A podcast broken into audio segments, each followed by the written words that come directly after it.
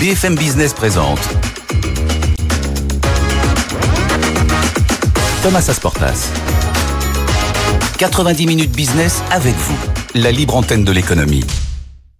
Libre antenne de l'économie, comme tous les jours sur BFM Business à 13h en direct jusqu'à 13h30 pour répondre à toutes vos questions. On y répond en direct avec nos experts. Aujourd'hui, j'ai le plaisir d'accueillir Caroline Adam. Bonjour. Bonjour Thomas. Vous êtes délégué général du SP2C. Vous allez nous dire dans un instant qu'est-ce qui se cache derrière cet acronyme. Et à vos côtés, Alexandre Jacques. Bonjour.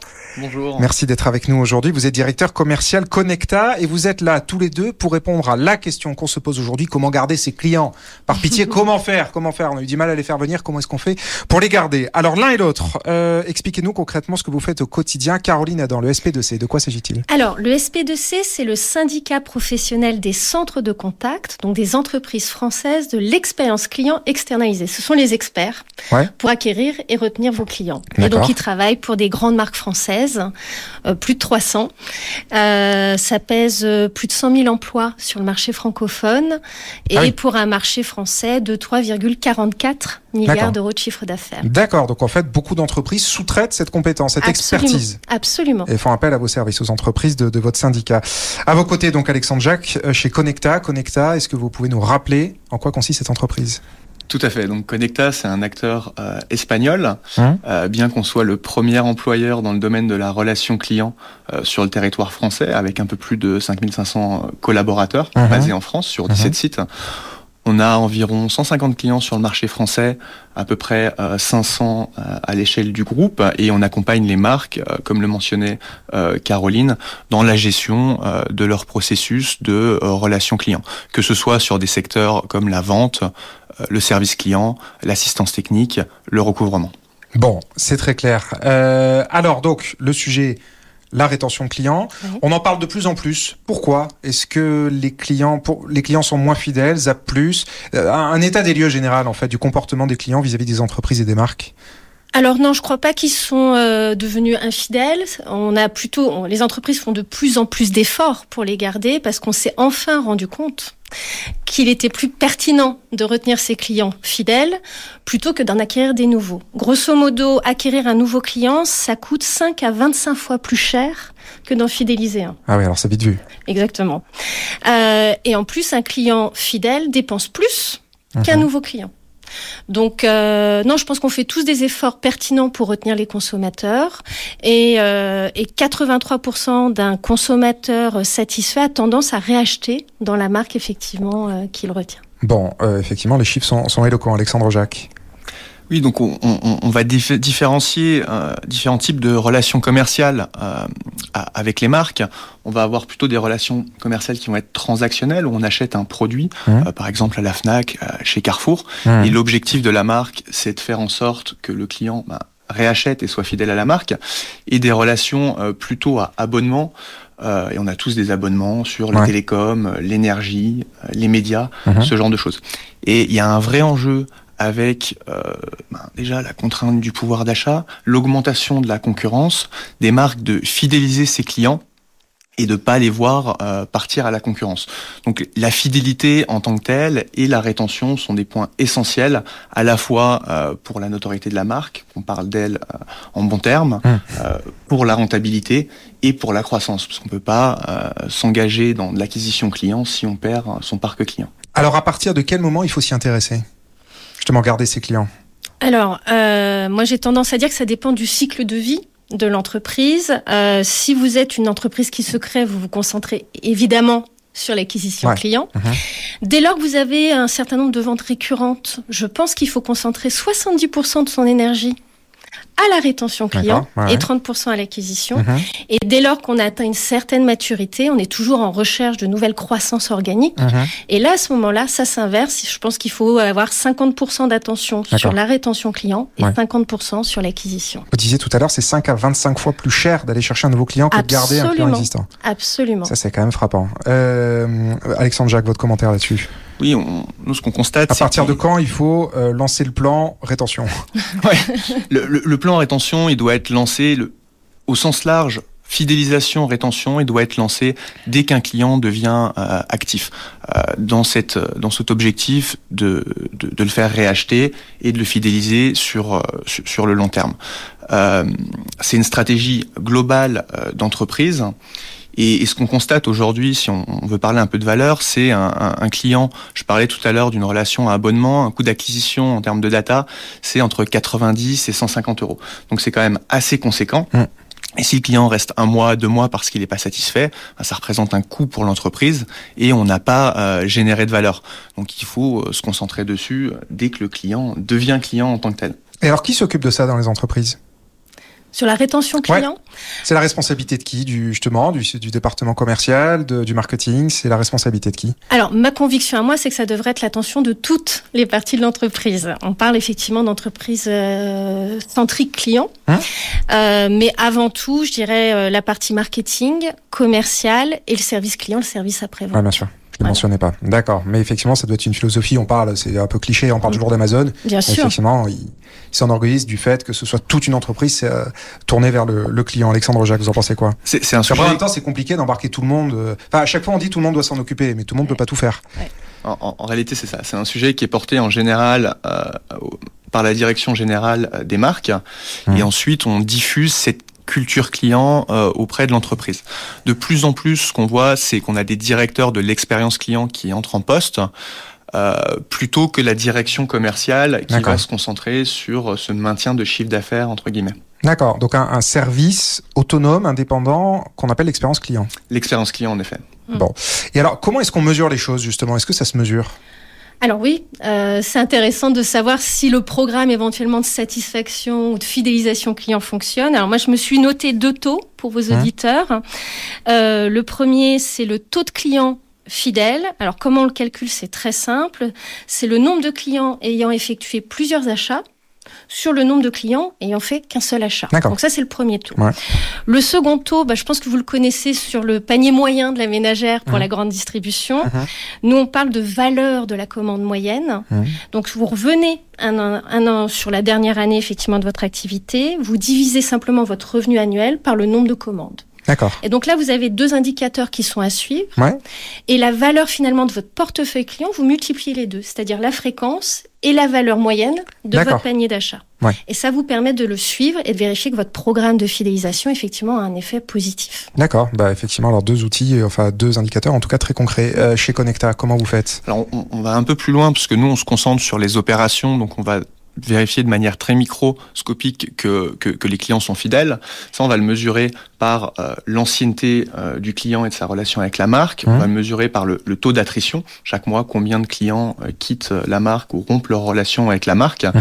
Et on peut aussi le mesurer au travers du taux de réachat.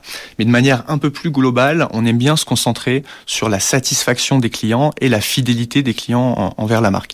Et pour ça, on a un indicateur dans la profession qui s'appelle le NPS, qui est le Net Promoter Score, okay. où en fait, on va faire la soustraction entre les clients qui sont très satisfaits des clients qui sont détracteurs.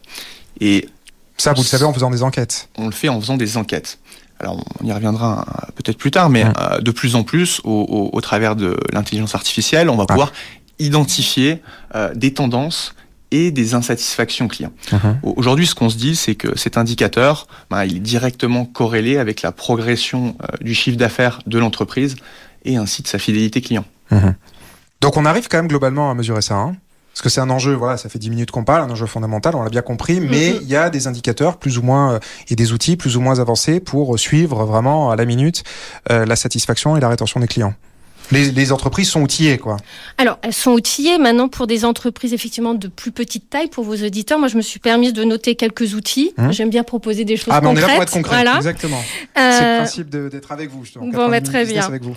Euh, hormis de faire appel à mes adhérents, hein, vous l'avez compris. Il ouais. euh, y, a, y, a, y, a, y a des, il y a par exemple Glue Loyalty. Ça permet effectivement d'avoir de, des tableaux de bord euh, pour avoir ces éléments de comparaison et de proposer euh, par exemple des programmes de fidélisation clé en main avec des envois d'offres spéciales, de récompenses, etc. Donc Glue Loyalty. Vous en avez un autre qui est plus connu euh, dans notre secteur d'activité, qui est Qualtrics, Mhm. qui anticipe et prévient les départs des clients en traquant tous les éléments du parcours client pour voir s'il y a eu un souci. Les signaux faibles. Exactement, exactement. Tous les jours, on fait la chasse aux signaux faibles. Absolument. Bah, il faut. il faut. Euh, après, vous avez des programmes de fidélisation, mais là, vous me parliez effectivement de la mesure. Donc, je m'arrête sur ces deux outils-là euh, pour l'instant. Et alors, comment est-ce qu'on fait pour booster dans l'entreprise euh, cette quête de la, la, la rétention client? Parce que c'est, est-ce que c'est un, une responsabilité qui enthousiasme dans, dans, dans les entreprises? Est-ce que c'est compliqué? Euh, Voilà, gérer le, gérer la relation client avec des clients qui sont euh, insatisfaits, euh, c'est, c'est, pas, j'imagine, tous les jours facile. Donc, comment est-ce qu'on fait pour motiver en interne dans les boîtes pour sur cet enjeu crucial? Alors, déjà, en général, les gens qui s'investissent dans le service client, ils aiment ça, la relation humaine. Ils aiment effectivement apporter une solution, avoir une utilité sociale de leur métier. Hein euh, et euh, en interne, ça passe par un effort de formation évidemment conséquent, les bons outils et les bons moyens. Par exemple, c'est donner euh, une liberté euh, sur une certaine somme pour euh, fidéliser ou éviter effectivement une réclamation client pour remercier le consommateur. Moi, je donne l'exemple par exemple souvent de Monoprix. Euh, vous avez passé une commande chez Monoprix. Ils sont très réactifs si vous prévenez effectivement le service client qu'il y a un problème avec votre commande. Par exemple, il y a quelque chose qui est abîmé. Euh, non seulement ils vous récréditent très rapidement la somme mhm. correspondante, mais ils vous proposent également un bon d'achat. D'accord. Donc ça, effectivement, pour un service client, c'est extrêmement valorisant de se dire j'ai satisfait un client, d'autant plus, et ça c'est assez drôle, que euh, la satisfaction client augmente plus quand vous avez réussi à euh, réduire une difficulté. D'accord. Que si ah oui, n'avait pas eu. intéressant. Ouais, et donc ça, c'est assez intéressant, je trouve. Oui, ça veut bien dire que quelque part, euh, il y a enfin, je cherche les mots, mais c'est-à-dire que quand on se retrouve en difficulté face à une situation, ça devient de plus en plus rare de se dire que finalement on va pouvoir inverser la tendance. Absolument. Et donc les clients euh, adorent ça, plus que si c'était rien passé. Effectivement. Exactement. Effectivement, c'est contradictoire, mais c'est la réalité. Euh, Alexandre, chez vous, quelle stratégie chez Connecta vous avez mis en place justement pour avoir une rétention client euh, optimale? Alors, Aujourd'hui, c'est vraiment euh, quelque chose de, conceptuel, mais qui va au travers de l'acculturation et de la passion euh, du client. Euh, moi, je suis directeur commercial. Quand je vends quelque chose à mes clients, je m'engage auprès de mes clients. Et, c'est ma parole euh, qui est mise en œuvre au travers des services que je vais vendre. Donc c'est important pour moi que la relation soit, se fasse bien, que le client soit satisfait et qu'il ne quitte pas la marque. Maintenant, si on transpose ça à nos activités, on va gérer euh, de manière externalisée la relation entre les clients et les marques pour le compte des marques. Donc c'est très très important de développer chez nous euh, cette culture client et cette culture de la satisfaction pour que les commerciaux et la marque qui a vendu euh, le produit ou le service s'assure qu'on assure une continuité mmh. et une satisfaction euh, du client. Donc ça, la, la première chose, c'est l'acculturation, et ensuite c'est la passion qu'on va communiquer mmh. euh, auprès des clients pour les fidéliser. Maintenant, si le client n'est pas satisfait, hein, on a toujours des solutions à lui apporter, des solutions de contournement euh, pour pouvoir le maintenir. Ça peut passer. Que ça veut dire stratégie de contournement? En fait, aujourd'hui, un client qui souhaite quitter une marque, euh, il le fait parce que c'est trop cher, euh, il n'est pas satisfait. À un moment, il y a une rupture dans son parcours client mmh. qui fait qu'il est plus satisfait, qu'il va aller voir ailleurs. On va essayer de se repositionner auprès des clients. Tout d'abord en reconnaissant les erreurs euh, qu'on a pu faire essayer de trouver des solutions alternatives. Donc on, on parlait du niveau de réactivité mmh. euh, pour prendre en compte cette erreur, ou sur une solution à abonnement, le client il n'est pas satisfait euh, de, de, ses services, peut-être lui proposer une alternative, et ça passe aussi par des, des gestes commerciaux. Euh, concrètement, aujourd'hui, quand on identifie des clients détracteurs de la marque, je parlais, je parlais tout à l'heure de ce fameux Net Promoter Score, mmh. on va les rappeler de manière immédiate dès qu'on a identifié un signal faible, et on arrive à transformer 50% des détracteurs en promoteur. Et c'est un, un, double enjeu. C'est le promoteur, il va ah continuer à consommer, mais surtout, il va pas euh, faire preuve de, de, son pouvoir de nuisance ouais, sur ouais. les réseaux sociaux, mmh, sur mmh. les sites d'avis. Et quand un client nous appelle pour nous dire, bah non, moi je veux euh, arrêter mon abonnement, mmh. près de 40% de ces clients, on arrive à les retenir en proposant des alternatives. Quand c'est un courrier de résiliation, là on a vraiment rompu la relation, on arrive à en retenir 30%. Donc on, on arrive à faire des choses pour maintenir cette relation commerciale. Alors effectivement, vous parlez des réseaux sociaux. Euh, les clients maintenant donnent euh, encore plus de la voix. Enfin, en tout cas, euh, vraiment, ça sort beaucoup plus qu'avant. Ça, a un effet d'entraînement, comme vous, vous, le disiez. Un client qui crie au effort sur les réseaux sociaux, qui n'est pas content, qui s'en va, qui claque la porte avec perte des fracas, il entraîne derrière lui d'autres clients. Aujourd'hui, ce qu'on dit, un, un peu euh, la règle. Est-ce que c'est voilà un cas isolé Bon, ça fait du bruit, mais en fait, le souffle. Non, ça, ça fait pas de bruit. C'est c'est très structurant et très important. Ah. Euh, okay. la, la, règle empirique, c'est de dire un client satisfait, il va en parler à trois personnes autour de lui. Il va recommander la marque à trois personnes autour de lui. Un client détracteur très insatisfait, il va le diffuser auprès de 10 personnes de son, dans son entourage. Hum. Donc il a un pouvoir de nuisance qui est très très important. Hum. Et non seulement ça met des freins à la croissance de l'entreprise, euh, mais en plus ça a beaucoup plus d'impact que de simplement euh, le, le, le, satisfaire. Mmh. Et d'ailleurs, il y a des marques qu'on joue. Hein. On, il y a une marque pour des euh, cartes bleues de paiement de, de chèques restaurant mmh. sur les bus en ce moment, ouais. où euh, un nouvel acteur affiche un très bon, un très bon niveau de satisfaction sur Trustpilot mmh. vis-à-vis -vis de son concurrent, qui est un, un, un peu en dessous. Ouais. Euh, Caroline Adam, une réaction là-dessus? Alors, euh, sur, sur les réseaux sociaux, moi je Ouais. crois qu'il faut aller chercher. Est-ce qu'il y a, est qu'il y a des, voilà, des community managers quelque part maintenant dans les services clients? Ah bah partout. D'accord. Partout, Ok. non, là, non, là c'est aussi, une- quoi. Ouais. Absolument, absolument. Un conseiller client aujourd'hui, il se doit d'être community manager. On ne Ouais. communique pas de la même façon sur euh, X, anciennement Ouais, Twitter, tout à fait. que par mail, que par téléphone. Donc Mhm. dans tous les cas, c'est des métiers à part entière. Et moi, j'aurais tendance à dire qu'il faut aller chercher la recommandation des clients satisfaits. Mhm. Ça fait partie euh, du maintien de la relation client. Il faut créer l'effet waouh. Euh, il faut se créer une communauté effectivement passionnée de prescripteurs pour effectivement peut-être Mhm. enterrer euh, le client insatisfait ou ceux contre les trolls. J'ai envie de dire les trolls qui Ouais. adorent effectivement euh, sur les réseaux sociaux descendre Ouais. quel que soit le sujet. Non, mais je pensais pas forcément au troll, mais voilà, un client qui Ah bah, légitimement est mécontent. euh, il bon, faut bah, lui répondre. Il faut lui répondre. Est-ce qu'on entend plus les gens satisfaits ou insatisfaits?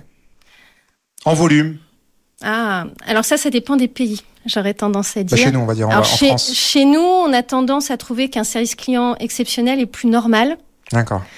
euh, alors que dans d'autres pays, ils s'en satisfont. Ils s'en satisfont. Donc euh, là, c'est très différent. Il faut s'adapter effectivement euh, à, à son consommateur. Mhm. Moi, je crois beaucoup plutôt à valoriser euh, les bonnes pratiques, l'exemplarité, les effets waouh, qu'effectivement s'attacher. Il faut y répondre. Euh, clairement aux, aux clients insatisfaits, vérifier pourquoi, est-ce que c'est justifié ou pas. Et dans ce Mhm. cas-là, on, on parle effectivement de, de rétention. Si ça ne l'est pas, je pense qu'il faut surtout avancer avec ses clients fidèles, parce qu'encore, c'est encore une fois, c'est eux qui créent de la Et donc valeur. justement, comment est-ce qu'on fait pour les faire monter, en faire euh, des prescripteurs ou des ambassadeurs même quelque part?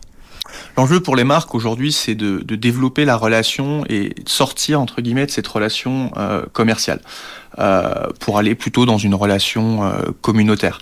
Et Ouais. on voit de plus en plus de marques avec un fort engagement euh, qui vont mettre en œuvre des solutions pour être plus proches de leurs clients, plus proches de leurs attentes, et notamment l'essor euh, des, des, des bicorp. Euh, on ne peut pas s'arrêter à seulement acheter un produit, utiliser un produit. Il faut proposer des solutions alternatives de réparation, par exemple. Ouais. Euh, on voit Patagonia fait, fait, fait ce genre de choses, Mhm. ou alors euh, des modèles alternatifs avec de la seconde main. Decathlon euh, se lance dans, dans la seconde main et de plus en plus de marques. Ouais. Ça, ça permet vraiment de communautariser euh, entre guillemets la relation entre une marque et, et, et le client et de la rendre plus fidèle sans dégrader. Je parlais tout à l'heure euh, comment retenir un client. Ouais. C'est parfois euh, réduire le, le coût pour le client et donc la valeur pour la marque. Mhm. Là, c'est un attachement un peu plus personnel et un peu plus social. Bon, et à l'inverse, euh, si tout ça ne marche pas, à quel moment il faut se dire, ok, je laisse partir le client? On peut se dire dans toute relation, qu'elle soit commerciale ou qu'elle Comme dans un soit humaine, À quel moment on se dit, ok, comme dans un couple, c'est c'est exactement ce que j'allais dire. on accepte de dire au revoir. À quel moment La relation, elle est rompue. Je pense qu'à partir du moment où il n'y a plus d'intérêt commercial pour la marque euh, et pour l'environnement autour de la marque, on, on peut dire au client, ben, on peut arrêter de travailler ensemble. J'ai- J'aimerais rajouter une très bonne pratique, je pense euh, notamment à Weight Watchers, Mhm. où vous allez adhérer à leur programme internet effectivement après l'hiver parce que vous essayez de préparer euh, la période de l'été. Vous prenez un abonnement, vous pouvez l'arrêter quand vous voulez. Ça, c'est une bonne pratique. Et dans ce cas-là, effectivement, le client n'hésitera pas à réadhérer au programme Mhm. puisqu'il se dira c'est facile de s'en aller. Ouais. Ça, c'est une bonne pratique, effectivement. C'est aussi de laisser partir le client au bon moment. Oui, enfin en tout cas lui donner la liberté de le faire facilement pour qu'il puisse revenir après dans la, faciliter le, le, le, le, parcours quelque part. Quoi. Absolument. Et effectivement, le, le- avant l'abonnement c'était un peu un piège pour tout le monde. Maintenant on voit bien que c'est devenu plus simple et plus souple, qu'il y a moins de, qu'il y a moins de pièges autour de ça. Euh, cela étant dit, le, le si un, un client qui veut vraiment partir, est-ce qu'il y a des chances quand même de pouvoir le garder? Est-ce que ça existe ça, des, des gens qu'on arrive à retenir par la manche? Ouais, je le mentionnais tout à l'heure euh, à, à, à chaud, quand un client nous contacte pour dire qu'il souhaite arrêter sa relation, on arrive à le maintenir dans un cas sur deux. Euh, Quand il nous envoie un courrier, c'est un peu plus compliqué, mais euh, dans un cas sur trois, on, on arrive à le maintenir. Donc on a toujours des solutions. Hein? L'enjeu, c'est de comprendre pourquoi le client, le client nous quitte et surtout euh, de lui proposer une solution euh, alternative. Et, et- et l'enjeu, il est double en réalité. Euh, et on parlait de technologie euh, un, un- un peu plus tôt, mais euh, avec les solutions de, de- d'analytics, on va arriver à identifier des tendances clients. Un client qui est pas content pour un certain nombre de raisons, il est probable que tous les autres clients euh, confrontés problèmes, aux mêmes problèmes, Vont réagir de la euh, même façon. vont réagir de la même manière et vont nous quitter. Donc on, on peut ajouter de la proactivité, à appeler ses clients, rentrer en contact avec eux, s'assurer que tout va bien pour essayer de les pérenniser. Mais alors, justement, on a le, je rebondis sur ce que vous venez de dire à l'instant, on a le sentiment parfois que les marques arrivent trop tard. C'est-à-dire qu'effectivement, quand euh, le client veut claquer la porte, ben là, on essaie de le rattraper par la manche, mais qu'on est déjà arrivé loin dans l'histoire, quoi, que le- le- l'entreprise aurait peut-être pu réagir plus tôt. C'est la différence entre les bonnes et les mauvaises pratiques. et c'est aussi pour ça que, entre les bonnes et les mauvaises marques. Bon, ouais. Non. pas, pas forcément, mais c'est souvent une culture d'entreprise Ouais. et un investissement qui est fait sur, sur les programmes de fidélisation, de, de, de rétention. Il y en a qui réagissent vite, c'est ça que je veux dire. Il y a Il y des marques qui, qui tout de suite, dès qu'elles voient un petit signal faible apparaître, Et souvent, disent je- je- je- j'éteins le début d'incendie, quoi. C'est- des marques qui ont une culture Ça existe, client hein. très forte, ça Ouais. existe. hein. Euh, ou alors c'est des marques qui font appel à des experts et c'est pas pour rien que des sociétés comme les nôtres existent parce qu'on a un expert. Je, je le disais tout à l'heure, on a 150 clients euh, en France, Ouais. donc on connaît les pratiques au moins de 150 marques en France et Mhm. on sait les conseiller sur l'amélioration. Et nous notre euh, notre enjeu euh, c'est pas seulement d'opérer les interactions clients, c'est de faire progresser Ouais. euh, la relation entre nos clients et les leurs. Et j'imagine que vos solutions, elles sont pas les mêmes d'un secteur à l'autre. Vous dites que vous avez 150 clients, euh, c'est pas à chaque fois la même chose. euh, Non, de- en- de- en effet. En fonction de, de, la filière du secteur de clients. Oui, oui, on, on connaît euh, beaucoup de secteurs. On est présent dans le secteur des télécoms, dans le secteur de l'énergie, dans le secteur de la banque, de l'assurance, du retail, du e-commerce. Il y a des bonnes pratiques euh, qui peuvent se transpo- transposer euh, d'un secteur à l'autre, et notamment le secteur des télécoms, qui parfois est, décrié, est souvent à la pointe des bonnes pratiques, et on va utiliser ces pratiques pour les transposer. Caroline euh, Adam? Oui. Euh, non, ben, je rejoins évidemment Alexandre. hein. Euh, je dirais qu'il y a trois choses à retenir finalement pour retenir un client. C'est euh, le satisfaire. Euh, Alexandre le disait, hein, c'est déjà apporter le service sur lequel on s'était engagé. Mhm. C'est de le fidéliser, et là il y a plein de bonnes pratiques euh, Mhm. pour le fidéliser. Et ensuite, l'ultime, c'est de créer sa communauté euh, Ouais. de prescripteurs. Maintenant, quand un client veut partir, encore une fois, je suis d'accord avec Alexandre, il faut comprendre pourquoi. Il faut éventuellement lui proposer des solutions alternatives s'il rencontre des difficultés particulières. Euh, par exemple, s'il a un problème de coût, effectivement, c'est lui proposer peut-être un, autre type de produit moins cher. Et sinon, il faut pouvoir le laisser partir, comme je le disais avec Ouais. Watchers ou Amazon Prime. Ouais. Tout type d'abonnement où on a plus de facilité à s'en aller, on a tendance à y revenir de toute Ouais. façon. Et alors, euh, vous parliez justement des données, des métriques. euh, on évoquait l'IA tout à l'heure. Qu'est-ce que l'IA peut changer dans cette question de la rétention client? Nous, aujourd'hui, change déjà, on en est qu'au balbutiement, on le sait, mais qu'est-ce que ça change déjà C'est- assez récent l'usage de, de, de l'IA euh, dans nos métiers. Aujourd'hui, ce que ça va, ce que ça va nous, nous permettre, c'est de donner des super pouvoirs à, à, à nos conseillers, D'accord. D'augmenter, Ah, le mot est lâché. euh, ok. les, les, les, les conseillers. Et en, en, en réalité, on va voir, ça va nous permettre d'avoir une vision holistique du client, de comprendre les tenants et les aboutissants et euh, de diffuser les meilleures pratiques. Donc on va avoir une intelligence artificielle euh, qui va prémâcher du travail de recherche sur euh, euh, la typologie du client, proposer des solutions alternatives, euh, apporter euh, plus de précision dans la réponse aux besoins. D'accord. Mais ça, ça c'est des outils tout récents, je suppose quand même. C'est des outils assez récents. Pour beaucoup de nos clients, on est encore au balbutiement, en- phase de test, D'accord. mais on commence à les déployer à, à- à large échelle, D'accord. Donc ça commence à devenir quand même une réalité euh, concrète chez, chez vos clients. en effet. Et euh, chez vous, Caroline Adam? Alors, m- euh, 88% des membres du SP2C disent que l'investissement prioritaire aujourd'hui, c'est dans l'intelligence artificielle Ah, ouais, C'est clair. Ouais. Voilà. Donc, je pense que la tendance est très claire. Ouais. Moi, j'en, j'en, donnerais deux axes principaux. Vous avez l'intelligence artificielle prédictive. Hum. Effectivement, comme le disait Alexandre, c'est pour prévoir euh, le parcours du client. Mhm. Euh, et vous avez l'intelligence artificielle, effectivement, de recommandation. On le voit très bien avec Netflix, par exemple. Ouais. selon ce que vous avez consommé, selon Ouais, les sûr. données que vous avez bien voulu partager avec eux, vous font des propositions de Ouais. produits. Et donc, Ça, ça existe depuis un petit moment pour le coup. absolument. Mais là, ça va s'accentuer d'autant plus. Ça se perfectionne? Absolument. Vous avez de plus, en fait, ça analyse plus de données Ouais, qu'auparavant. qu'auparavant. Donc, euh, donc là, on a une force puissance et c'est au service aussi bien du consommateur que de la marque. Mais alors, on en parlait dans un autre débat il y a quelques jours, ici Oui. même, dans 90 minutes business avec vous. On nous disait, euh, l'IA, c'est bien, euh, mais ça coûte cher. Est-ce que tout le monde peut se payer euh, ce type de, de, de, de- de- d'algorithme, de solution euh, IA Dans une période, on le sait, où la conjoncture est quand même compliquée, où on regarde vraiment à l'euro près les investissements. Alors, il y a des solutions, euh, alors pour les plus petites entreprises gracieuses, malgré tout, de tests. Euh, là, pareil, hein, je me suis lancée euh, à faire une liste pour vos auditeurs, Mhm. mais euh, euh, par exemple, vous avez Spin a Sale. Lorsqu'un client est prêt à partir d'un site internet, ça envoie une fenêtre avec un jeu et ça lui propose effectivement euh, un bon d'achat en échange effectivement de son adresse mail. Mais ça permet de calculer un certain nombre de choses, par exemple. Euh, pour les plus grands, euh, au vu de la taille des structures que nous on représente, puisque ça preste pour des marques très importantes, Mhm. ce sont des marques internationales, donc l'investissement est essentiel dans l'IA. Je, je pense également à mon avocat, cabinet d'avocats, deux avocats, qui est en train de créer son chat GPT. Hein Ça lui demande, je pense, pas autant définitivement d'investissement, mais lui, il, il s'engage dans la transformation de son métier juridique. Mhm. Il a créé son robot. D'accord. Et pourtant, c'est un tout petit cabinet d'avocats de, De deux, deux ouais, associés. de deux collaborateurs. Euh, vous, quel retour vous avez euh, chez euh, Connecta vis-à-vis de l'IA Est-ce qu'il y a des clients qui vous disent quand même, bon ben oui, je voudrais bien, mais en ce moment, j'ai pas les moyens l'IA. Ouais. Ça attendra. Nous, nous, on travaille. est-ce que tout le monde se rue dessus? on- alors, tout le monde a tendance à se ruer dessus un, un peu en mode test and learn pour Ouais. faire des premières expérimentations, c'est d'identifier des, des retours. Mais l'IA, elle va être utilisée à, à- à plusieurs usages. Euh, nous, on l'utilise notamment, je le disais, donner à des, des super pouvoirs à, à- à nos conseillers. Hein C'est enrichir euh, la connaissance, la culturation.